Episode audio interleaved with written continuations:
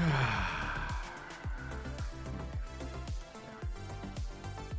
Twitch también estamos live.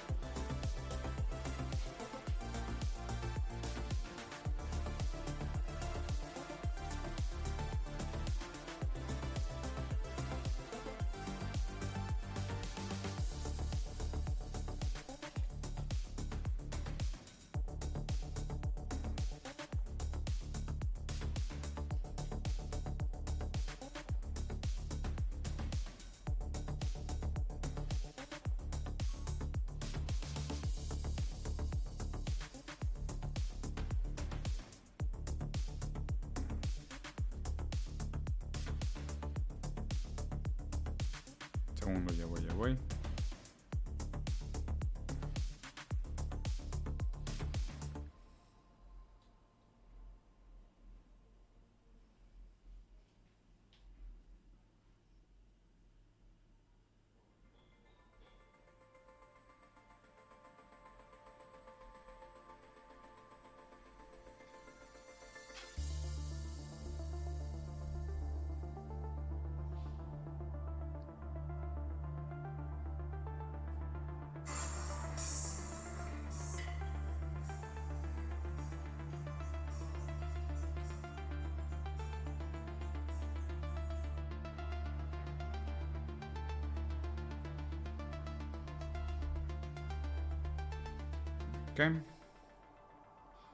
Ya quedó. A la madre, ya hay gentecita conectada. ¿Cómo están? ¿Cómo están? ¿Cómo están?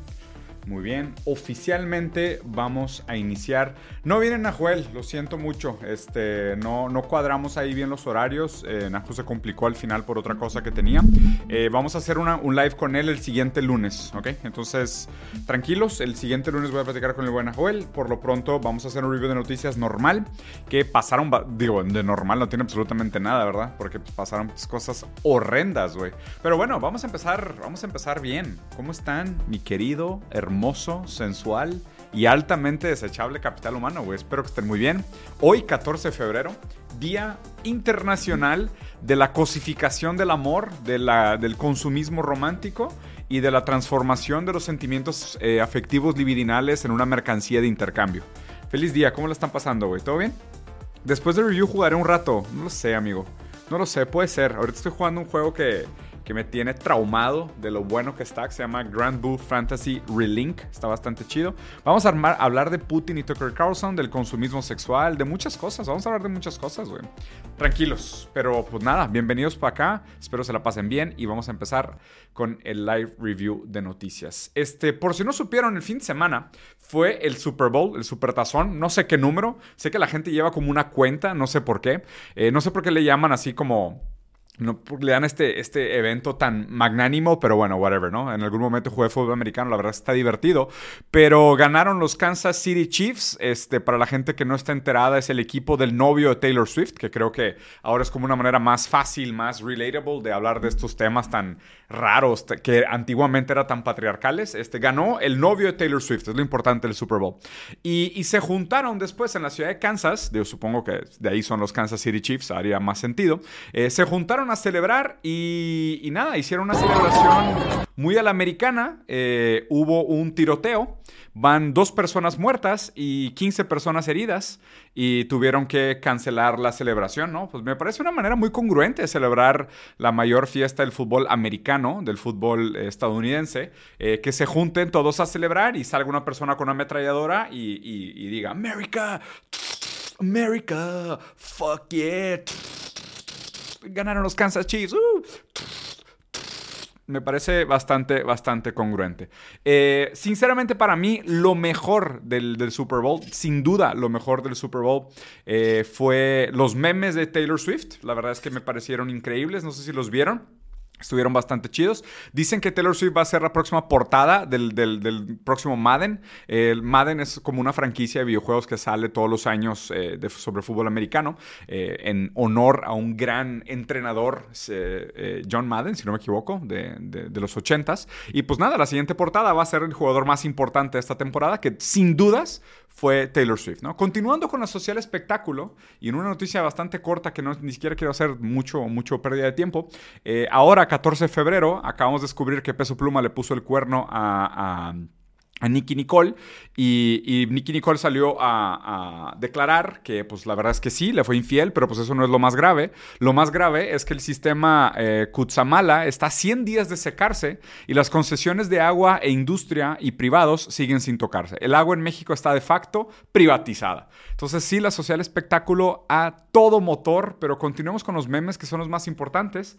Aquí podemos ver, ay chinga, ah sí, mira, aquí está Taylor Swift salió a buscar el control de la tele eh, que se le había quedado en otro cuarto y aquí está aterrizando después de haber encontrado el control de tele que, que se le había quedado en otro cuarto. Aquí este, Taylor Swift está saliendo a comprar el pan eh, aquí la vemos eh, saliendo a comprar el pan un martes en la mañana. Se le acabó el pan y aquí está saliendo a buscar el pan. Ya casi llega a la tiendita a comprar su pan antes de que se le acabe. Este lleva un poco de prisa. Entonces, pues nada, aquí la vemos viajando a la velocidad de la luz para comprar el pan. Y aquí vemos a Taylor Swift este, yendo por a casa de sus vecinos a pedir eh, un poco de azúcar. Fue así de que, hola vecino, se me acabó el azúcar. Y aquí una foto de justo en el momento que Taylor Swift le fue a pedir azúcar a sus vecinos. ¿no? Entonces, todo muy bien. Todo todo, increíble con Taylor Swift. Eh, para variar, si no se dieron cuenta que este primer momento del review de noticias fue puro troleo, eh, los eventos más importantes suceden durante los más grandes espectáculos, pero no en el mismo lugar. Todo el mundo estaba muy distraído, con Taylor Swift y los hermosos memes de sus jets privados y el Super Bowl y las celebraciones y incluso las baraceras en las, en, las, celebraciones son un tipo de distracción espectacular cuando realmente el mundo material se está moviendo eh, a veces por detrás de cámaras. ¿no? Entonces en este caso eh, el Senado americano contra cualquier tipo de opinión popular aprobó otro, otro paquete bélico de 95 billones de dólares de ayuda para Ucrania, Taiwán e Israel. Esto sería suficiente para acabar con el problema de homelessness en Estados Unidos tres veces. Tres veces se acaba con el problema de los desabrigados en Estados Unidos con este presupuesto de 95 billones de dólares. Pero Estados Unidos realmente no está muy preocupado con, con los americanos, supongo. Está preocupado con lo que sea que esté sucediendo en Ucrania, Taiwán Israel. Eso les parece infinitamente más importante. ¿no? Entonces, en resumen, Touchdown para Estados Unidos. America, freedom, todo está bien, hay que celebrar, todo está bien, mis compas. Y vean aquí nada más, qué hermoso el Super Bowl, qué hermoso el Supertazón, qué bonita jugada. Aquí en replay, en cámara lenta, vemos el agujerote que dejó cuando la clavaron en la yarda cero. Y estoy mezclando deportes, obviamente, a propósito. Eh, pero no, es mentira. Esto es el campo de refugiados de Rafah dentro del campo de concentración de Gaza, donde se está llevando a cabo la peor limpieza étnica de, sin duda, de nuestra generación y pronto se va a volver de las más vergonzosas de la historia eh, contra el pueblo palestino. Entonces, mientras nosotros estábamos viendo los trailers del Super Bowl y viendo cuántas veces le tomaban a Taylor Swift y, viendo los memes de los Swifties y demás, nada, Estados Unidos estaba aprobando otro paquete de, de, ayuda monetaria para seguir bombardeando campos de refugiados y matando de hambre a los niños y niñas de Palestina. Así, así funcionan las cosas. En otras noticias, y esto probablemente sí fue un evento muy mediático y sumamente importante, sucedió eh, una entrevista que había sido hypeada durante bastante tiempo entre Tucker Carlson y el presidente Putin de Rusia. Una entrevista sumamente controversial por una serie de motivos.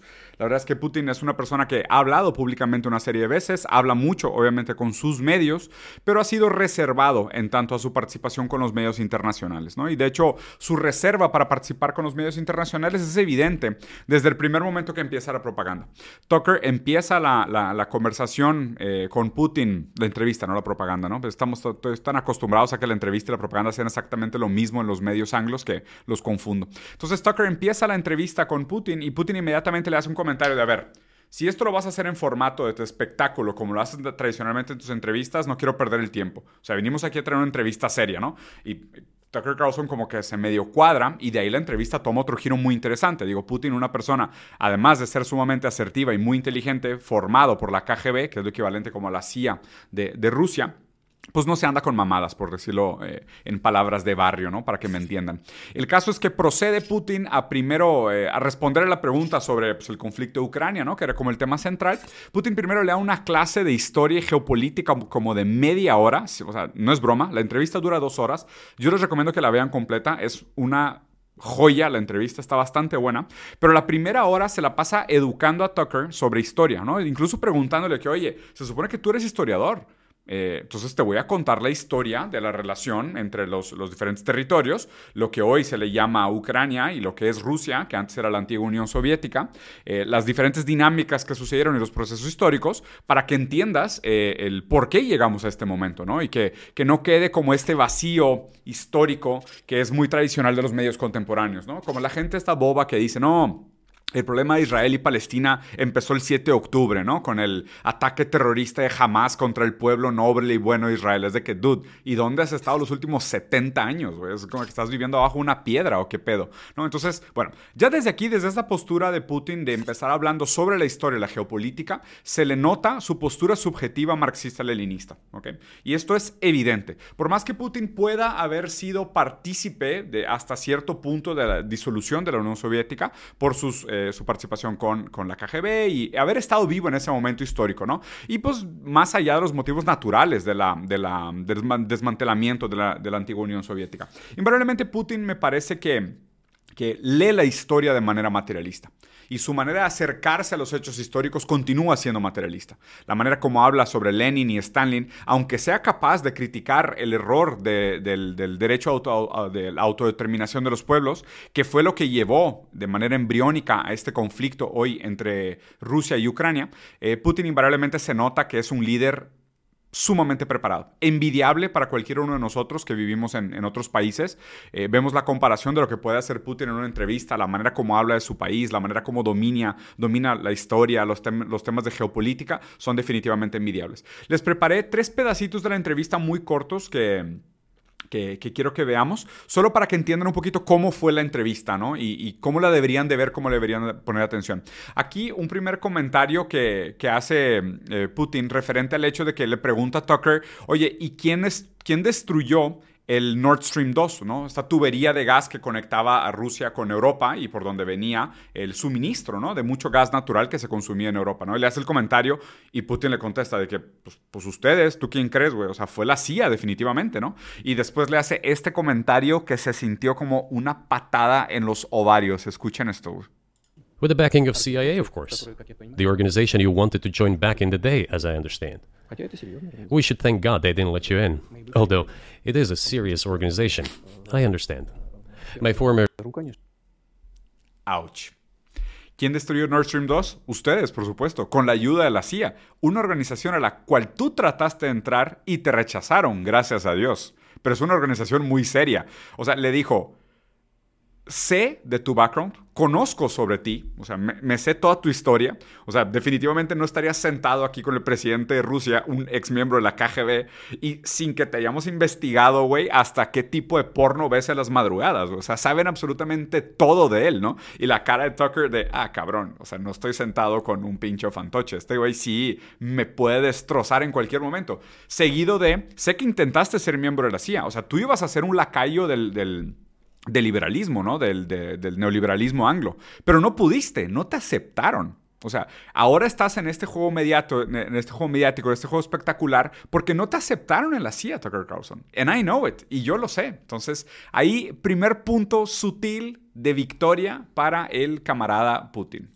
Siguiente punto que se me hizo sumamente importante es cuando eh, le pregunta realmente cuál es el objetivo que tiene Rusia referente a este conflicto armado ahora con Ucrania. ¿no? Digo, más allá obviamente de que sí se habló de la expansión de la OTAN, que esto fue lo que provocó principalmente la respuesta de, Rusia, más allá de que Rusia también cree que tiene un derecho legítimo histórico por el territorio ucraniano y lo explica eh, a su manera eh, Putin, ¿no? Ya cada quien pues, podrá considerar bajo diferentes marcos legales la legitimidad de este, de este tipo de temas, pero definitivamente dice que el inicio del conflicto en un sentido bélico pues empieza con el golpe de Estado que se da en Ucrania, financiado por Estados Unidos, y pues definitivamente por la expansión de la OTAN que había prometido no mover sin una pulgada en esa dirección, lo cual rompieron esa promesa varias veces.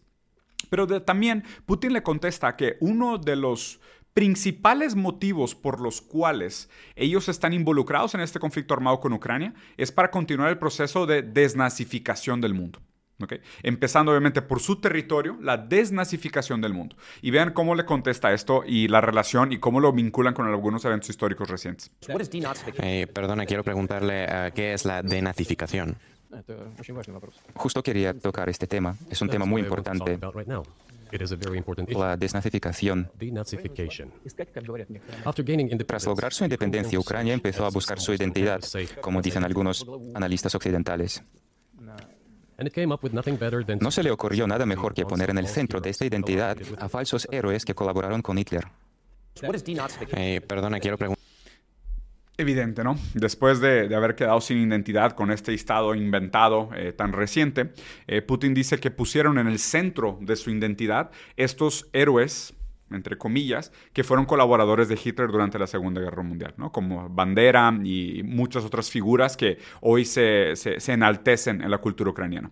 Y también recuerden que hace no mucho tiempo, eh, en el Senado canadiense, invitaron a un sobreviviente de la Segunda Guerra Mundial, una víctima del comunismo. ¿No? Y todos le aplaudieron de pie y se juntó mucha gente y estaban todos ahí alrededor. Y luego se dieron cuenta que era literalmente un nazi. O sea, no un simpatizante, no un sobreviviente de la Segunda Guerra Mundial, un anticomunista, un nazi. Literalmente un nazi en el centro del Parlamento canadiense y todo el mundo alrededor aplaudiéndole. Entonces dice, dice Putin aquí muy claramente que una parte muy importante es que, claro, Hitler puede haber muerto, pero aquellos sentimientos y aquellas condiciones y aquellas intenciones que produjeron el movimiento del nazismo y el ascenso del nazismo en la Segunda Guerra Mundial, muchos de ellos siguen vigentes o se movieron de lugar. Entonces lo importante de, esta lectura que hace Putin, que me parece sumamente vigente y realmente muy válida, eh, muy concreta, es esto. Continuar buscando la desnazificación entendiendo que aquellas condiciones que produjeron el ascenso del nazismo durante la Segunda Guerra Mundial no han terminado siguen existiendo y de hecho muchos que siguen vivos desde la Segunda Guerra Mundial nada más se movieron de lugar. Digo, no es coincidencia que muchos se movieron a Argentina, muchos se movieron a Estados Unidos, muchos de la OTAN son los grandes, muchos de los fundadores de la OTAN y los grandes primeros... Eh, líderes de la OTAN nada más son que nazis reubicados. O sea, que perdieron su empleo en, la WS y se movieron a la OTAN o se fueron a, retirar a, Argentina, ¿no? Entonces, la verdad es que es sumamente importante lo que comenta Putin aquí y, su misión sigue siendo sumamente clara, ¿no? Pero vamos a ver uno más que me parece sumamente importante, que es este, donde eh, al final Tucker habla sobre, bueno, eh, y a manera como está surgiendo el nuevo mundo multipolar, eh, una de las cosas que produce muchísimo miedo ahora es el ascenso de China, ¿no? Y, qué pasa con esta China imperialista que está tratando de dominar el mundo. Eh, y aquí pues Tucker usando estos talking points trompistas americanos completamente desquiciados del miedo que ahora el, Red Scare, ¿no? O sea, como que la amenaza roja ya no es simplemente el comunismo soviético, sino cualquier alternativa al neoliberalismo del, del capitalismo anglosajón de, de, de, Estados Unidos. Y vean cómo le contesta Putin. Bueno, aquí este sí está solamente en inglés, entonces los voy a poner un poquito más lento y aquí se los voy traduciendo, ¿ok? For another much less sentimental and forgiving colonial power. I mean, are, is the, the, the BRICS, for example, in danger of being completely dominated by the Chinese, the Chinese economy, uh, in a way that's not good for their sovereignty?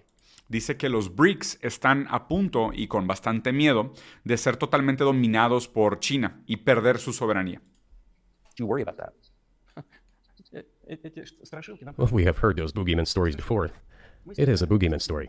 Hemos escuchado esas historias de asustadoras antes, pero pues son historias para asustar bobos. Boogeyman es como el historias del coco sería en México, ¿no? Pero estas historias asustadoras para asustar bobos. We're neighbors with China. You cannot choose neighbors just as you cannot choose close relatives. We share a border of thousand kilometers with them. This is number one.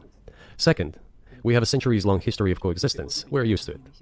Third, China's foreign policy philosophy is not aggressive. Its idea is to always look for compromise, and we can see that.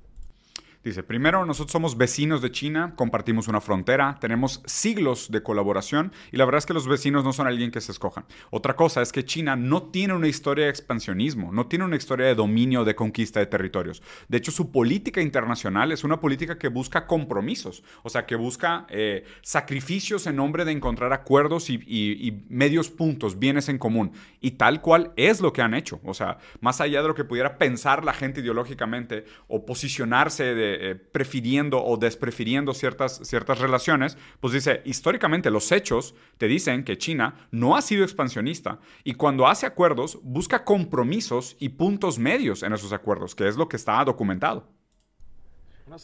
The next point is as follows. We are always told the same boogeyman story, and here it goes again. Through an euphemistic form, but it is still the same boogeyman story. The cooperation with China keeps increasing. The pace at which China's cooperation with Europe is growing is higher and greater than that of the growth of Chinese Russian cooperation. Ask Europeans, aren't they afraid? They might be, I don't know. But they are still trying to access China's market at all costs, especially now that they are facing economic problems. Chinese business. Dice, Qué raro, ¿no? Porque estas historias para asustar bobos eh, resurgen una y otra vez, ¿no? Pero al mismo tiempo, el índice de relación económica entre Europa y China continúa creciendo.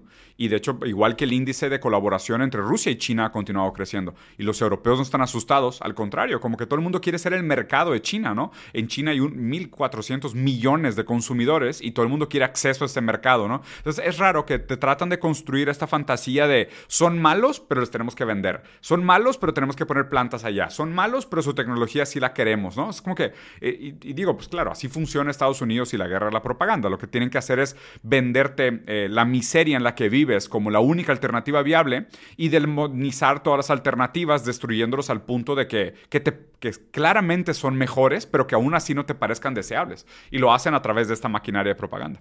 Businesses are also exploring the European market. Do Chinese businesses have small presence in the United States? Yes, the political decisions are such that they are trying to limit their cooperation with China. It is to your own detriment, Mr. Zucker, that you are limiting cooperation with China. You are hurting yourself. It is a delicate matter, and there are no silver bullet solutions, just as it is with the dollar. Y dice, y además ustedes, claramente Estados Unidos sigue teniendo muchas relaciones económicas con China. Y al tratar de poner sanciones y embargos, que son las, los métodos sucios que siempre ha usado Estados Unidos para dominar la economía internacional, digo, es la manera en cómo funciona el capitalismo tradicionalmente. ¿eh? O sea, nunca ha sido libre competencia ni nada. Siempre ha sido genocidios, masacres, hambrunas y guerras. Es la manera en la cual se instituye los valores liberales, ¿no? O sea, supuestamente el respeto irrestrito al proyecto ajeno, pero siempre es con balas, cañonazos, golpes de Estado y manipulación. Nunca, nunca realmente está este respeto al, al proyecto del otro. Pero aparte aquí Putin dice, ustedes no se están dando cuenta que al poner estos embargos a China y crear estas condiciones de enemistad, es un tiro en el pie. Literalmente es un tiro en el pie. Y, y obviamente este tiro en el pie al que se refiere Putin lo vemos hoy en día.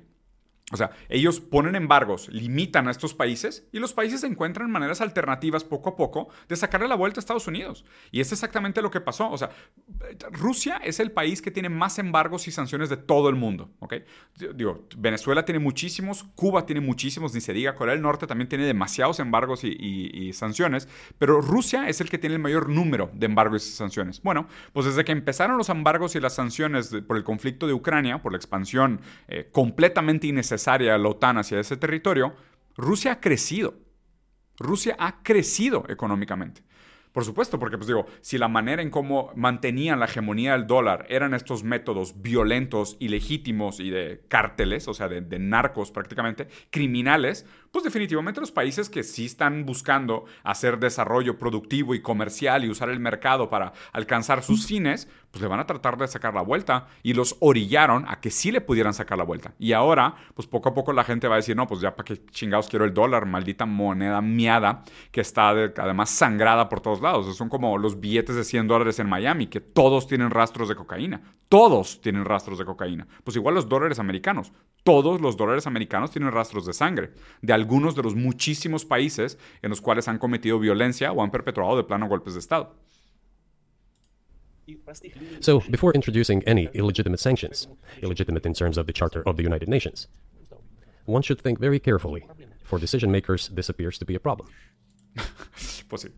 Fin de cuentas hay que pensar quién se está... Cui bono, ¿no? Como dirían los, los, filósofos clásicos. ¿Quién se beneficia de todas estas sanciones y todas estas guerras, ¿no? Y por, para coincidencia y sorpresa, absolutamente nadie todos los políticos americanos tienen acciones en empresas de armas. O sea, no, no, me sorprendería, y digo, si alguien tiene este dato en el chat, lo quiero ver. Bernie Sanders también tiene acciones en empresas de armas, porque esto sería el absoluto colmo. No lo dudo, ¿eh? No lo dudo. A lo mejor diversificado a través de diferentes carreras y carteras y demás, pero no dudo que hasta Bernie Sanders tenga acciones de empresas de armas. Digo, todos los demás políticos definitivamente sí tienen, pero Bernie sería así como la gota que derrama el vaso, ¿no? Estaría increíble. Pero bueno.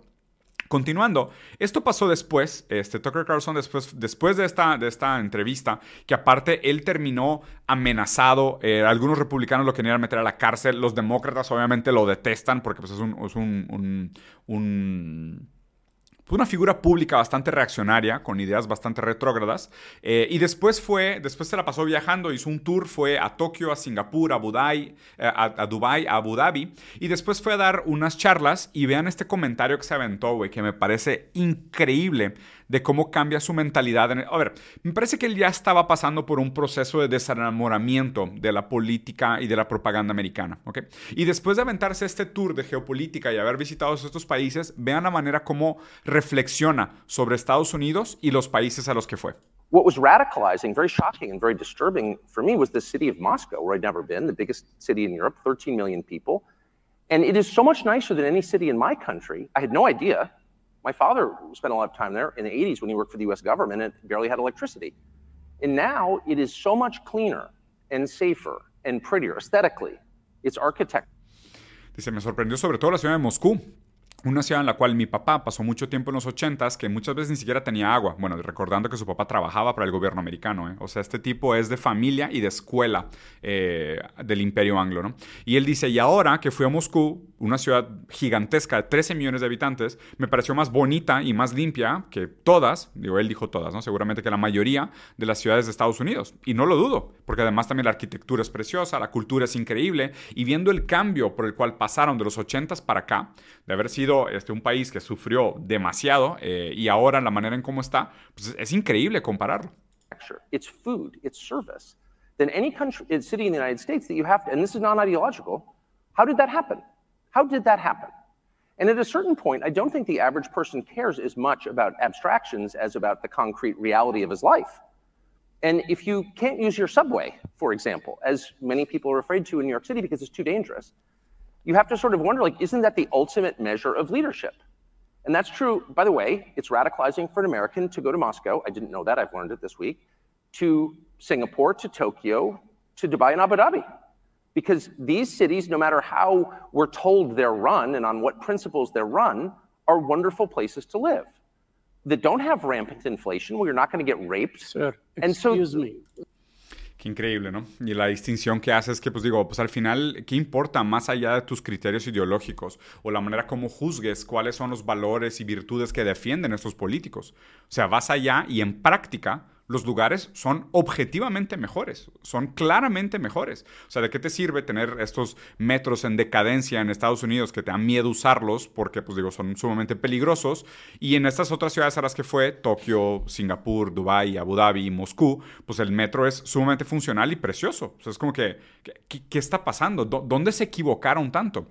Y para que vean el contraste, después de haber visto la entrevista de Putin con Tucker Carlson, quiero que vean al líder, a la cabeza de la hidra, ¿ok? La mente maestra detrás del imperio anglo, el presidente de Estados Unidos. Para la gente que todavía piensa que los presidentes son los que toman las decisiones y los presidentes importan muchísimo en, estos mecanismos de regulación de capital que les llaman países eh, neoliberales, porque pues a fin de cuentas esos son. O sea, los países neoliberales en práctica, en práctica, lo que define la toma de decisiones y lo que determina las condiciones de vida de las personas es la lógica del capital. No los presidentes. Los presidentes son un agente dentro del sistema. Pero el sistema actúa a través de esos agentes. Esos agentes no tienen realmente injerencia sobre lo que sucede, sino que ellos más bien no actúan, son actuados. ¿Qué, ¿Qué tan actuados son por la lógica? Vean aquí al poderosísimo presidente del país más poderoso del mundo. Vean, vean esta joya. brewed here. It is used to make the brew beer. My memory is fine. The president of Mexico, Sisi, did not want to open up the gate. El presidente de México, Sisi. Sisi es el presidente de Egipto. Y él estaba hablando de la frontera del campo de concentración de Gaza con Egipto, diciendo que el presidente de México no quería abrir la frontera. Solid meeting with um, with uh, the uh, Mitterrand from Germany, I mean from France, looked at me. François Mitterrand, el presidente de Alemania, me dijo la semana pasada, el presidente François Mitterrand, que es de Francia, lleva 30 años muerto. Y este vato está delirando que en el último encuentro de G7 tuvo una conversación con él. And said, uh, said, elderly man with a poor memory. I said I'm going to be a president for everybody, whether you live in a red state or a green state. I, uh, um,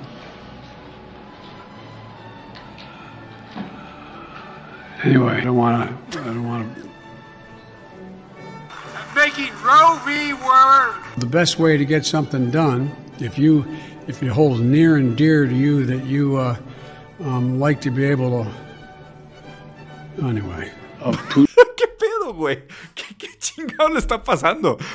¿qué, ¿qué, hace este cabrón en la presidencia? No, a ver, no había visto este video completo. Full spoiler, ¿eh? O sea, a veces preparo los reviews de noticias y no veo los videos completos. Pero, ¿qué es esto? ¿Es en serio? No mames. O sea, había visto algunos de que este güey se le va la onda, pero está terrible. Putin's kleptocracy. Yeah. 159,000 billion dollars left. America is a nation that can be defined in a single word. I was going to put him, uh, foot, foot, uh, um, uh, um. Ay, qué hermoso momento, güey. Qué hermoso momento. O sea, voy a poner eso otra vez. Estuvo demasiado chido. A ver, otra vez. I was going to put him uh, foot, foot, word. $59 billion left. America is a nation that can be defined in a single word. I was going to put him uh, foot, foot, uh, um. ¿Qué vergas dijo, güey? ¿Qué, ¿Qué, dijo? ¿Qué pedo? Armas. La respuesta correcta es armas. Estados Unidos puede ser definido una sola palabra. Armas. Guns. That's it, güey. Eso es la única... Bueno, money could be unacceptable. O capitalism podría ser una respuesta aceptable. Pero dijo... Pobre cabrón. Ya jubílenlo, güey. A Chile, siempre que veo videos de, de Joe Biden, Acabo recordando, güey, que la neta no me gusta hacer esto por... Me siento mal por el edadismo. Este señor no debería estar trabajando. Este señor debería estar retirado.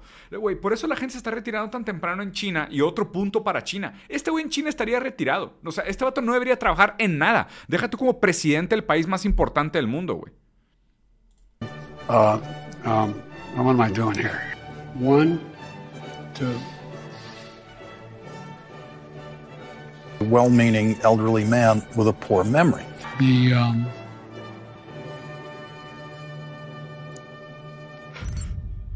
Joder, pobre, pobre Biden, güey.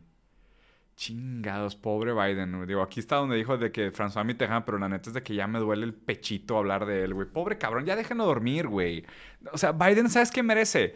Unas margaritas sin alcohol y siestas de cuatro horas todas las tardes. Eso es lo que merece Biden. Y a lo mejor jugar, juntarse con sus amigos a jugar cartas en un asilo en Florida, en donde hablan de, ah, ¿te acuerdas cuando dimos un golpe de Estado en Panamá?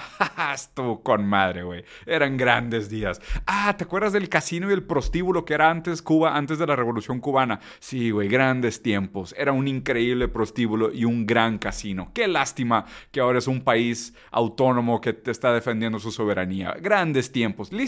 Ese debería ser el retiro de Biden. Ese debería ser el retiro. No hablar en público y tener que pasar estas vergüenzas públicas terribles.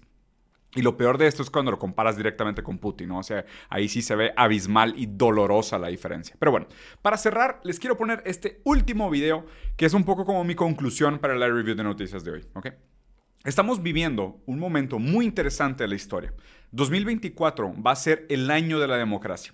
Y de hecho quiero hacer un pequeño documentalito dedicado a este tema en específico, luego se los cuento con más detalle. Pero en el año 2024 van a votar prácticamente 60% de la población votante del mundo.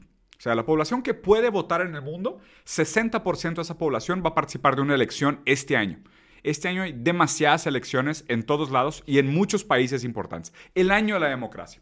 Les pido, de compas, reflexionemos sobre para qué chingados sirve este proceso romantiquísimo que llamamos la democracia y si no existen alternativas mejores, viables, existentes que podamos pensar. Entonces, vean la manera como lo explica este especialista inglés hablando sobre los diferentes modelos que existen en el mundo hoy. Now, people in the West always say, our system is much better than China's system because we have votes in elections. La gente dice, en el, en el West, ¿no? En el, en, el, Occidente.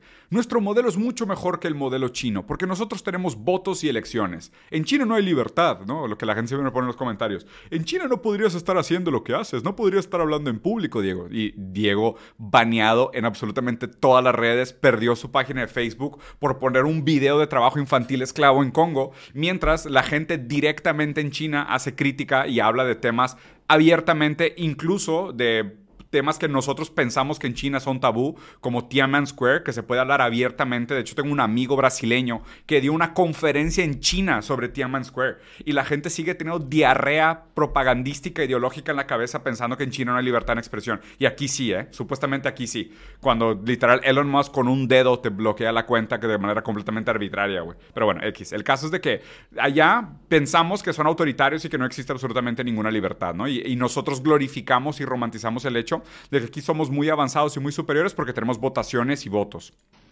But this misses a very important point.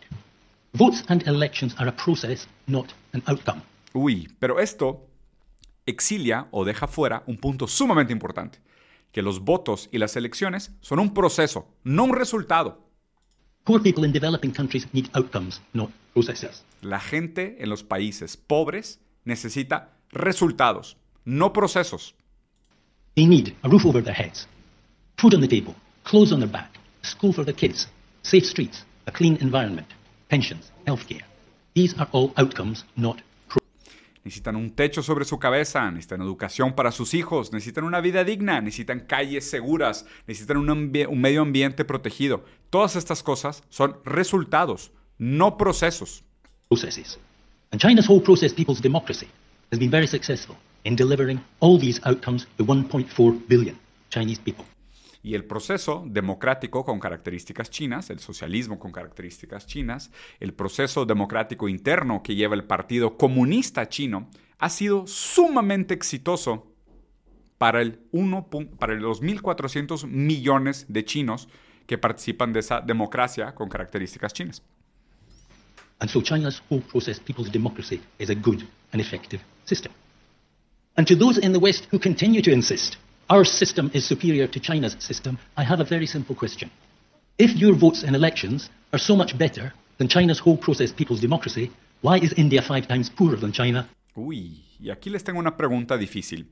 Si según ustedes este proceso romántico de votos y elecciones y libertad de expresión es tan mejor que el sistema chino, ¿por qué India es cinco veces más pobre que China? Instead of five times richer. Thank you. Mm, lapidaria conclusión de mi camarada inglés hablando sobre la comparación de los sistemas. Y eso es lo que yo creo que nosotros deberíamos de reflexionar, ¿no? Que me parece que acá en el, en el occidente romantizamos demasiado los procesos y nos olvidamos de que realmente el por qué existen los procesos, porque buscamos resultados. Y ahorita hay alternativas mucho más viables que están dando resultados mucho mejores.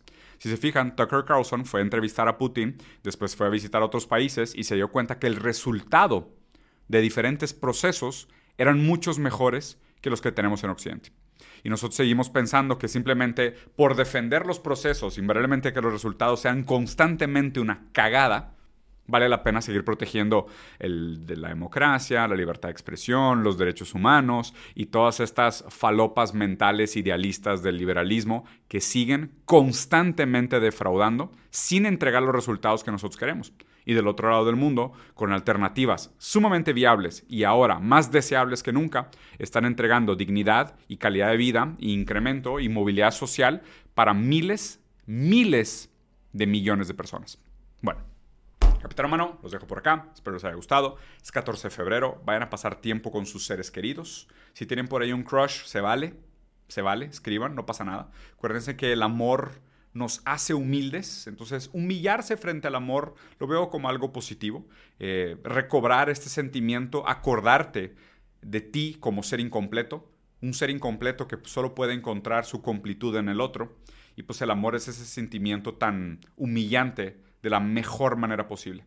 Nos dignifica porque nos conecta con el otro y nos reconecta eh, recordándonos que, que, no, no somos individuos, nunca pudimos solos, sino que nos necesitamos profundamente los unos a los otros.